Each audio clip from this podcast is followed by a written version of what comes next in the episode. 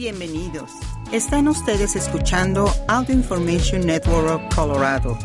Esta grabación está destinada a ser utilizada únicamente por personas con impedimentos para leer medios impresos. Gracias por acompañarnos el día de hoy lunes 21 de agosto 2023 a la lectura de ARP en español. Mi nombre es Diana Navarrete. Estos son los principales artículos que leeremos hoy. Lo que debes saber sobre Eris, la última variante del COVID-19, escrito por Rachel Nania. Cómo ahorrar agua en el jardín, escrito por Susan Muller. Seis cosas que puedes comprar en las ofertas de regreso a la escuela, incluso si tus hijos son adultos, escrito por Donna Fuscaldo. Y continuaremos con algunos artículos diversos. Lo que debes saber sobre Eris, la última variante de COVID-19. Los expertos enfatizan la importancia de los tratamientos y las vacunas a medida que aumentan las infecciones. Después de una disminución durante meses en el número de enfermedades, los casos de COVID-19 están aumentando de nuevo en Estados Unidos, al igual que la presencia del virus apodado Eris, oficialmente EG5, una nueva versión del coronavirus que recientemente eclipsó a la variante principal Arcturus XBB116. Los nuevos datos de los Centros para el Control y la Prevención de Enfermedades, por sus siglas CDC, muestran que EG5 es responsable del 17.3% de las infecciones por COVID, mientras que la XBB116 está detrás del 15.6% de los casos. El resto de las infecciones actuales provienen de una sucesión de subvariantes de Omicron con nombres difíciles de recordar. La nueva preponderancia de Eris plantea el problema de que este virus continúa circulando y sigue cambiando, dijo Maria Van Kerkhove de la Organización Mundial de la Salud en una conferencia de prensa en julio. Sin embargo, la buena noticia es que las precauciones en las que dependíamos durante la pandemia, como lavarse las manos con frecuencia, usar mascarillas y evitar los espacios cerrados concurridos, todavía funcionan contra la variante Eris. Y los expertos dicen que las personas con mayor riesgo de complicaciones por el COVID, como las que tienen un sistema inmunitario comprometido, tal vez deberían considerar la posibilidad de recurrir de nuevo a algunas de estas medidas. Además, una nueva serie de vacunas contra el COVID-19 diseñadas para combatir estas últimas variantes deberían estar disponibles este otoño. Eris se detectó por primera vez en febrero y desde entonces se ha identificado en 51 países, según un informe de la OMS en inglés del 9 de agosto. Y su prevalencia mundial está aumentando, señala la OMS. A mediados de junio, había causado el 7.6% de los casos de COVID en todo el mundo. A mediados de julio, esa cifra había aumentado el 17.4%. A pesar de la ventaja de crecimiento de esta última subvariante sobre sus predecesoras, los expertos dicen que hasta ahora Eris no parece causar una enfermedad más grave que sus cepas hermanas. Sin embargo, las autoridades señalan que las características de la subvariante pueden causar un aumento en el número de casos. Y si bien no podemos decir con certeza que Aries es responsable del aumento en los casos en Estados Unidos, hay una probabilidad razonable de que el ligero aumento que estamos viendo en la actividad del COVID-19 esté muy posiblemente relacionado con el hallazgo casual de una nueva variante que está empezando a convertirse en la cepa dominante, dice el doctor Stephen J. Lawrence profesor de medicina de la División de Enfermedades Infecciosas de la Facultad de Medicina de la Universidad de Washington en San Luis. Reduce tu riesgo de enfermar y de que surjan más variantes. Con la presencia de Eris en las noticias y los casos de COVID en aumento, los expertos dicen que es un buen recordatorio de que el virus no ha desaparecido y de hecho, Lawrence predice que veremos aún más actividad a medida que nos acerquemos a los meses de otoño e invierno, cuando los virus respiratorios tienden a circular a niveles más altos. pero hay cosas que puedes hacer para reducir tus probabilidades de enfermarte de COVID. Tenemos mucha experiencia que indica que el uso de mascarillas es eficaz, dice el doctor Graham Snyder, profesor adjunto de enfermedades infecciosas en la Facultad de Medicina de la Universidad de Pittsburgh y director médico de prevención de infecciones y epidemiología hospitalaria en UPMC. Así que si eres vulnerable debido a un sistema inmunitario débil o a enfermedades, el uso de mascarillas sigue siendo una manera de protegerte de la exposición al virus en primer lugar. Evitar las grandes multitudes en los espacios cerrados también puede reducir el riesgo de infección. Y no olvides hacerte una prueba si te sientes enfermo. Creo que es importante que si tienes una infección respiratoria, no la descartes de inmediato pensando que se trata de un resfriado, dice Snyder, quien agrega que los síntomas de COVID causados por Aries parecen ser similares a los de las cepas anteriores de Omicron. Si obtienes un resultado positivo en la prueba de COVID, podría ser apto para tratamiento oral con Paxlovid, que puede disminuir significativamente la gravedad de la enfermedad y reducir el riesgo de hospitalización. Recomiendo energéticamente, enérgicamente que todas las personas mayores de 60 o 65 años que tengan COVID reciban tratamiento, dice Lawrence, quien agrega que Paxlovid y una pastilla similar llamada Molnupiravir siguen siendo énfasis entre las últimas variantes del coronavirus, incluidas ARES. Sin embargo, lo más importante es vacunarse y mantenerse al día con las vacunas. Todas las personas de 6 meses o más pueden recibir un refuerzo bivalente. Los adultos de 65 años o más pueden volver a vacunarse por segunda vez.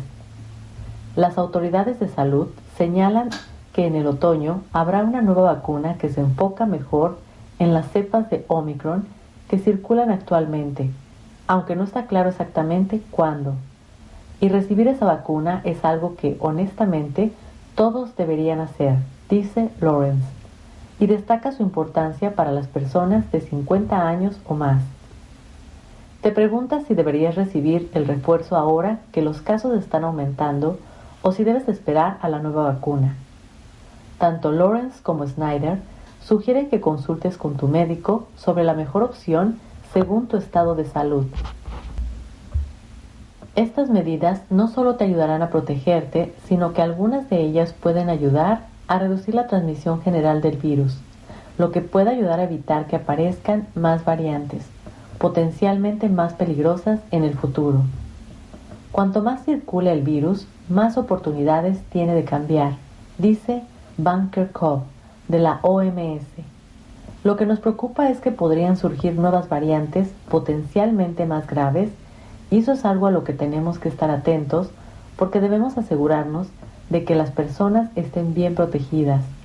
Con una buena vigilancia, buena atención médica, altas tasas de vacunas de refuerzo y la vacunación entre las personas que corren mayor riesgo, podemos reducir el impacto del virus.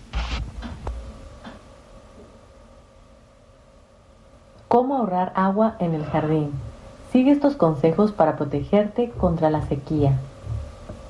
No importa dónde se encuentre tu jardín, el agua es la herramienta más preciada y en una época de temperaturas récord y sequías más frecuentes, es importante conocer el modo de conservarla y utilizarla sabiamente en tu jardín.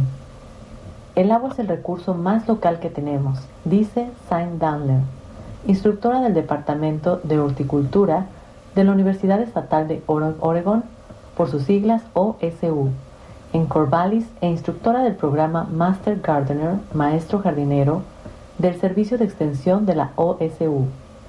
En casi todos los lugares el agua no proviene de tan lejos, es local, es allí donde se toman las decisiones sobre su uso. Según la Agencia de Protección Ambiental de Estados Unidos, la familia promedio del país utiliza más de 300 galones de agua por día, de los cuales alrededor del 30% se usan en el exterior.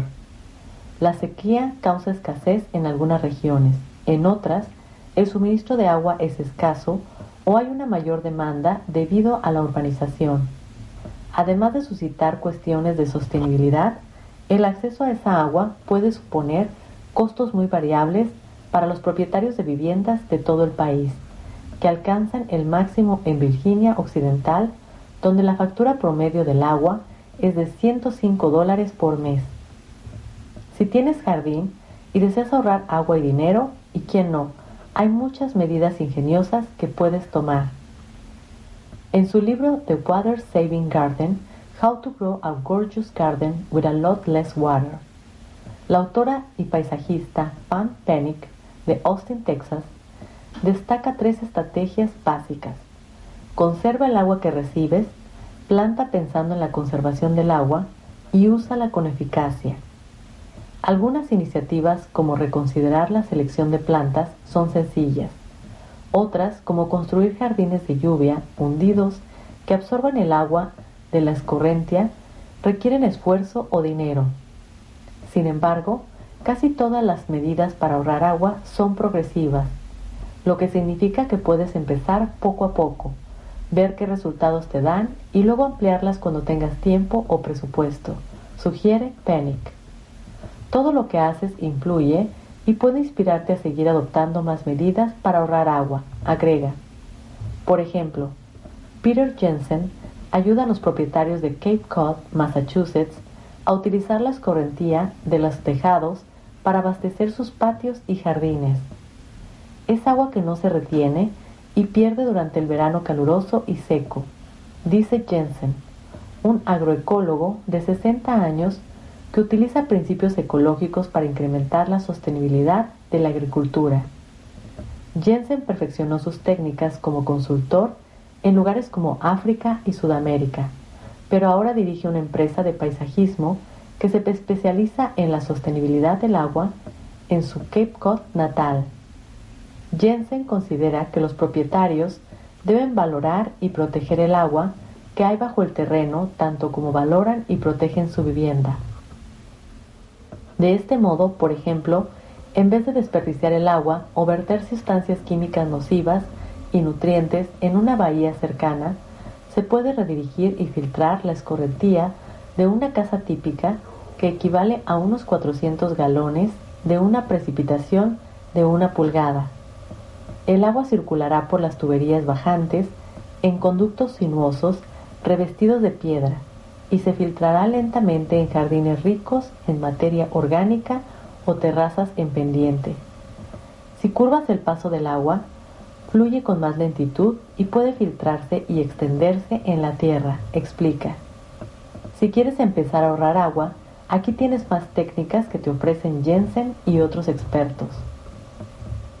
Conserva el agua que recibes. Para proteger la humedad de la tierra, Cubre los jardines con mantillo o plantas cubiertas vegetales como el tomillo rastrero. Si llueve mucho en verano, conecta un barril de lluvia o dos a la tubería bajante. Por unos 100 dólares, un barril de 50 galones puede almacenar agua suficiente para las plantas del patio o un jardín pequeño. Si las lluvias de tu zona son estacionales y quieres almacenarla para los meses de verano, considera la posibilidad de instalar un depósito de agua más grande en el exterior o bajo tierra. Pero averigua primero las normas locales y estatales. Algunos lugares tienen restricciones con relación a la cantidad de agua que puedes recolectar o el modo de utilizarla. Utiliza cemento permeable u otros materiales de pavimentación permeables para reducir la escorrentía, dice Danler de la OSU. Separa los ladrillos o adoquines con arena y no con cemento. El agua se filtrará entre ellos, señala. Además, utiliza tela permeable para paisajismo como mantillo o para evitar las malezas debajo de los patios, nunca láminas de plástico, que Danler califica de material malo. El plástico destruirá la tierra porque nada puede vivir sin aire ni agua. Recolecta el agua en el lugar donde se produce. En Austin, dice Penick, tiene su jardín. Los propietarios recogen el agua de condensación de los equipos de aire acondicionado. Los acondicionadores de aire trabajan mucho en verano, explica, y producen mucho goteo que la gente recoge en baldes y luego utiliza. Construye terrazas en las pendientes. Al crear terrazas, retardas el paso del agua y le das tiempo para que se absorba y no vaya a parar a la calzada, señala Jensen. La primera terraza la detiene. Allí se acumulará la escorrentía y la lluvia y se filtrará por el resto de terrazas cuesta abajo. Diseña tu jardín de modo que recolecte el agua mediante técnicas como las cunetas líticas, canales revestidos de piedra y los jardines de lluvia, cuencas que recogen el agua y la filtran a través del abono y otros materiales orgánicos a medida que se absorbe lentamente. Puedes obtener información sobre las técnicas de recolección y absorción de agua si consulta los servicios estatales de extensión agraria y a los especialistas locales de paisajismo. Elige bien las plantas. Escoge plantas que necesiten menos agua. Muchas variedades resisten a la sequía, como el flox rastrero y la esquinacia púrpura, aportarán mucho color a tu jardín. Quita el césped que consume mucha agua o redúcelo. Según Scott Longcare, el césped necesita entre 1 y 1.5 pulgadas de agua por semana.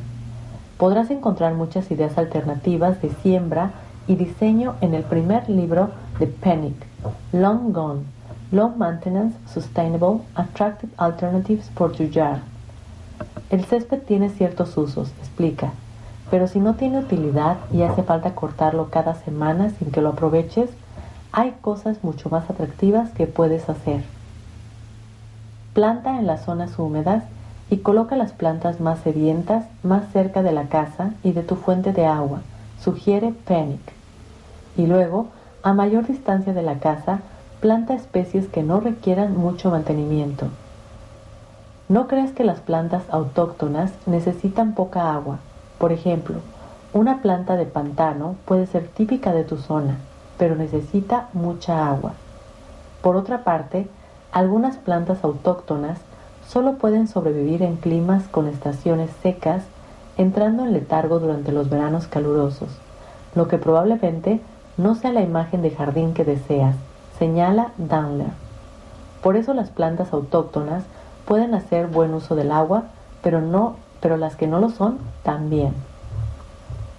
Usa el agua con eficacia. Utiliza un pluviómetro para saber la cantidad de agua que recibes. Adapta el sistema de riego a la zona de jardín. Por ejemplo, en un huerto, el riego por goteo puede dirigirse a los cultivos y no a las malezas que hay entre las hileras, indica Danler.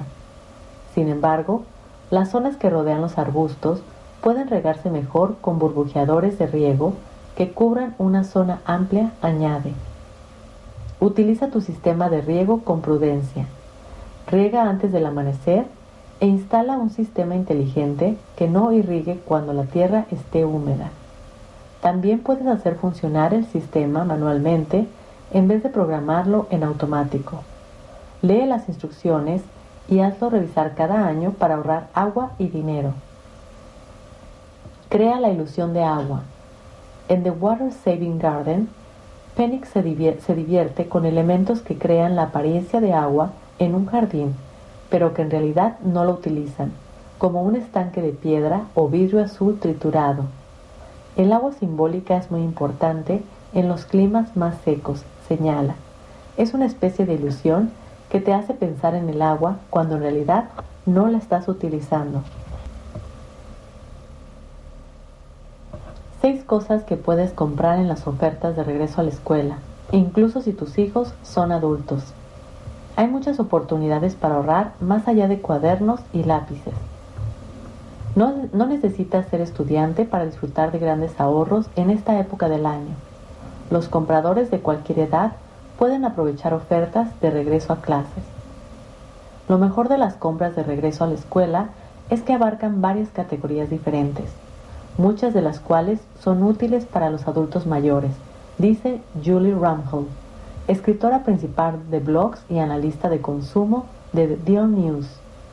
Si buscas algo que pudiera incluso remotamente considerarse como un artículo de regreso a clases, vale la pena ver si está en oferta. Los mayores ahorros en esta época del año son en suministros y equipos para adolescentes y preadolescentes, pero los minoristas a menudo también recortan los precios de la ropa y los artículos para adultos. ¿Y quién no necesita abastecerse de suministros de oficina de vez en cuando? Con esto en mente, estas son seis categorías que están de rebaja en esta temporada de regreso a la escuela. 1. Zapatos y ropa. Los mayores ahorros en estas dos categorías se reservan para la ropa de verano y los estilos más antiguos. A medida que el verano llega a su fin, las tiendas minoristas reducen los precios para liquidar el inventario y hacer espacio para ropa y zapatos de otoño. Nike, Reebok y Adidas son algunos ejemplos. Las tres marcas tienen ofertas de zapatos y ropa para el regreso a la escuela, con descuentos porcentuales de dos dígitos. Claro que no puede ser los modelos más populares en TikTok para el otoño, pero puedes conseguir un par de zapatillas deportivas o leggings a buen precio. Si estás en busca de ropa de otoño, como suéteres y jeans, ten paciencia. Estos artículos estarán de oferta en unas semanas. Los descuentos serán modestos en el mejor de los casos y lo más probable es que no veamos todavía ninguna rebaja en prendas como suéteres y jeans. La mayoría de estos artículos acaban de llegar a las tiendas, por lo que es demasiado temprano para ver ahorros en este tipo de ropa, dice Rangel. 2. Artículos de oficina.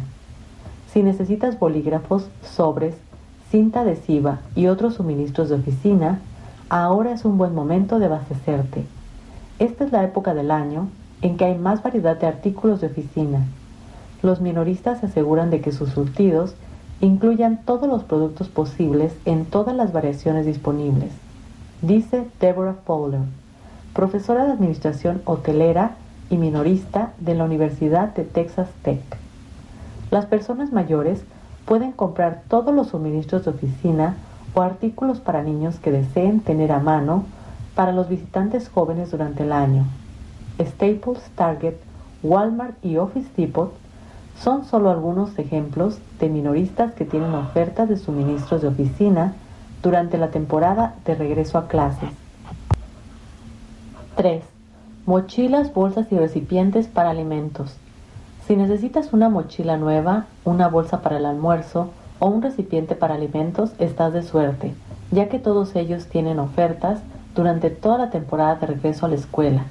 Muchos minoristas como REI, LL Bean, Bentgo y Pottery Barn están ofreciendo ofertas especiales. 4. Ropa de cama y decoración de habitaciones. Las sábanas, los edredones, las fundas de almohada y los objetos decorativos para dormitorios suelen descontarse cuando los estudiantes universitarios compran todo lo que necesitan para equipar sus dormitorios.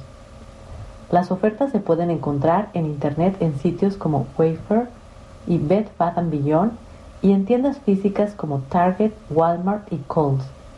También hay muchas promociones de regreso a la universidad, dice la experta en presupuestos Andrea Worch puedes encontrar ofertas en varios artículos para dormitorios universitarios que son excelentes para tu propio hogar, como ropa de cama, productos de almacenamiento y organización, lámparas y artículos de baño, alfombras de baño, cortinas de ducha, toallas. 5. Computadoras y aparatos electrónicos. En agosto abundan las rebajas en computadoras, computadoras portátiles, tabletas y otros dispositivos electrónicos que necesitas para la escuela. Las ofertas varían desde porcentajes de descuento hasta tarjetas de regalo gratuitas y otros extras. Entre las empresas minoristas que ofrecen descuentos en computadoras portátiles y dispositivos se encuentran Apple, Dell, Lenovo, HP, Best Buy, Walmart y Belkin.